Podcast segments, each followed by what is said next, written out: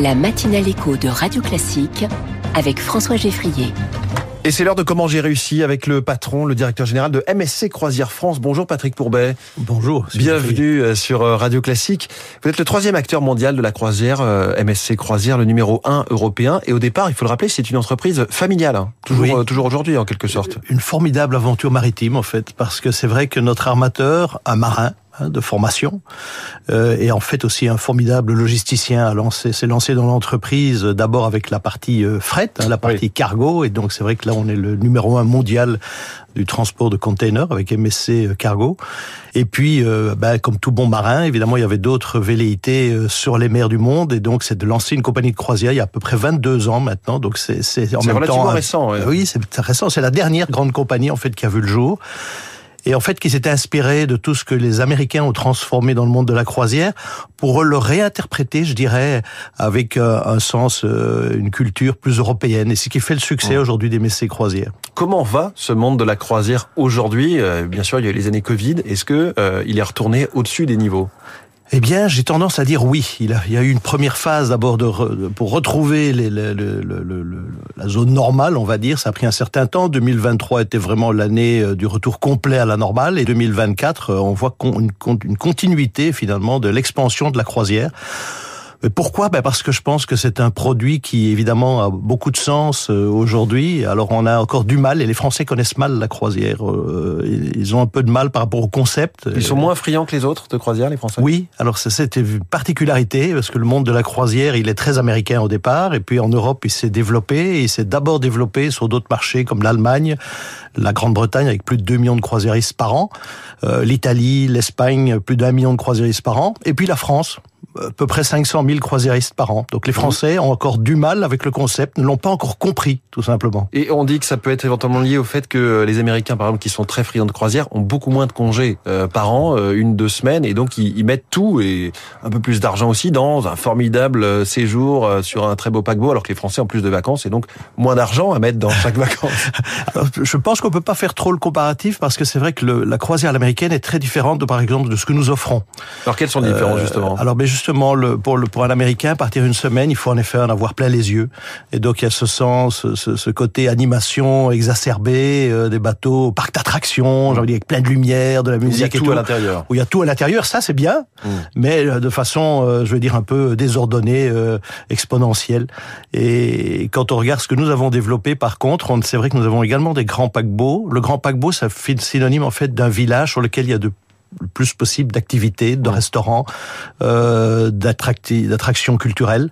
Et ça, c'était plutôt l'approche des Messés. Donc une approche européenne du concept, donc toujours l'animation et tout, mais avec un, un savoir-faire euh, euh, lié à notre culture. Ça veut dire que à l'européenne, on va euh, faire une croisière certes pour le bateau et ses services, mais aussi pour les pour les escales, pour le voyage proprement dit? Oui, alors au départ la croisière, c'est vrai que pour un Européen, c'était avant tout les escales et très peu le bateau. Ça, ça a évolué. Aujourd'hui, on part en croisière autant pour le navire qui est une destination en, soi, et puis les escales 50-50, j'ai envie de dire. C'est le bon mix pour les Européens. Et, et c'est vu euh, comme un, un type de vacances qui a un vrai rapport qualité-prix? Absolument, c'est ce qu'aujourd'hui, ce qui fait vraiment le, le, le, le, le moteur, le booster, je veux dire l'accélérateur, c'est qu'aujourd'hui, en rapport qualité-prix, on est réellement imbattable. Ça veut dire, on est sur quel genre de prix panier moyen sur une semaine ou deux Alors, nous, par exemple, en, moyenne, toute l'année durant, toute catégorie de cabine, on est à 1300 euros euh, par semaine, mais euh, à cette période-ci, qui est la basse saison, même sur un bateau de toute dernière génération, vous partez pour moins de 500 euros en croisière, mmh. euh, pension complète. Mmh.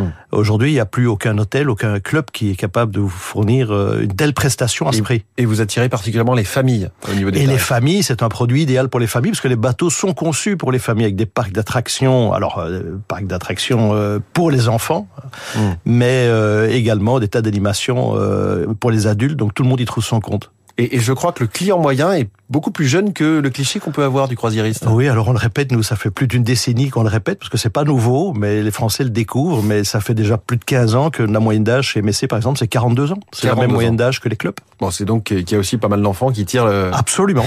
la, moyenne, la moyenne vers le bas.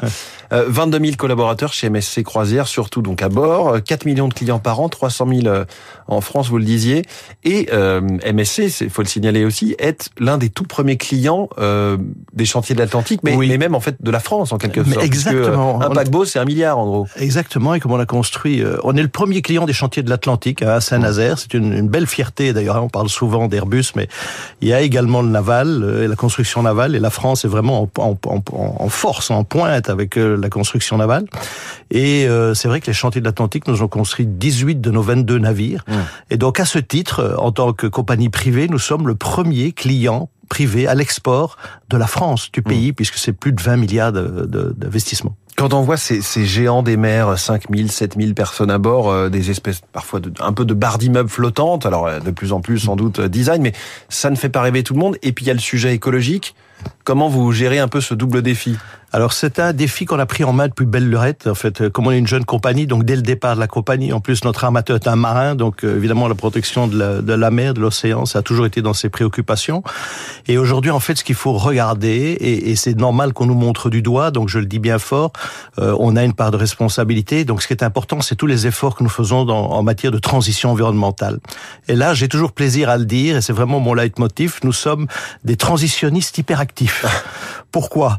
Parce que avec les chantiers de l'Atlantique, par exemple, nous investissons, ils ont un département recherche et développement très avancé qui nous permettent de développer des nouvelles technologies plus protectrices de l'environnement. Bon, une des étapes, des dernières étapes, c'était le passage au GNL. Ce n'est qu'une étape, ce n'est pas une finalité, mais le GNL, c'est 25% de CO2 en moins. Donc le gaz plutôt que euh, le fioul. Plutôt que le fioul. Hmm. Alors c'est pas une réponse absolue, bien évidemment, mais sur la route de la transition, c'est une des étapes. Dans euh, très bientôt, d'ici 2027, nous allons sortir un bateau qui va fonctionner euh, hybride avec du GNL et en partie une pile à combustible à l'hydrogène. Cette pile à combustible à hydrogène sera capable de générer 6 mégawatts. Ça vous dit rien, mais pour vous donner un, point de comparaison, 6 mégawatts, c'est toute l'énergie dont le bateau a besoin hors propulsion. Donc ça veut dire que quand il est à l'arrêt, il est zéro émission. Et ça, c'est déjà un bateau commandé, c'est une réalité. Donc sur ces trous de la transition, on a un objectif qui est le zéro émission net à 2050, un objectif intermédiaire en 2030, moins 40%. Aujourd'hui, année de référence 2008, nous sommes déjà à moins 36%. Donc vous voyez que ça avance. Nous sommes des transitionnistes hyperactifs. Et par rapport au gigantisme euh, dont je parlais, euh, est-ce que des, des, bateaux à taille plus humaine, quelques centaines de passagers, ça peut être un, un horizon pour vous ou c'est pas rentable, c'est pas une bonne idée? Alors je déteste cette expression bateau à, plus, à, taille humaine parce que finalement, bien évidemment, que les grands bateaux que nous construisons sont bien sûr pour des humains, pas pour des martiens. Oui, mais quand on voit euh, quelque chose qui fait la, la, longueur de la Tour Eiffel, voilà, où il y a 5000 personnes dessus, 1000, 1000 membres d'équipage. Oui. Alors ça fait peur, bien sûr. C'est pas le voilier, quoi. Euh, oui, oui, tout à fait. Mais il y en a pour tous les goûts. C'est comme dans l'hôtellerie. En fait, vous avez des hôtels de chambre, vous avez des hôtels resort. Nous, on est plutôt dans le resort, c'est clair. Et le grand bateau n'est pas une fin euh, inéluctable euh, mm. pour les constructeurs de, et pour les compagnies de croisière. C'est en fait de, un concept qui a été développé, qui est le concept de village flottant. c'est vraiment ça qu'il faut comprendre. Et en fait, il faut comprendre que même sur un bateau qui peut accueillir 4 à 5 000 passagers, eh bien, vous avez plus d'espace au mètre carré sur ce bateau-là que sur des plus petits bateaux. Et ça, il faut le comprendre, il faut visiter, il faut voir le bateau, il faut partir. Saviez-vous que quand un Français part, quand 100 Français partent en croisière, 90, 93 euh, reviennent faire une croisière dans les trois ans qui suivent? Patrick Pourbet, euh, avec un petit, euh, j'allais dire un suissisme, 90, puisque MSC c'est donc italo-suisse. Vous êtes vous-même suisse? Non, belge. Belge, ah bah voilà. Ah, C'est un belge. On peut pas le cacher. Merci beaucoup. Donc, directeur général de MSC Croisière France, en direct avec nous ce matin sur Radio Classique.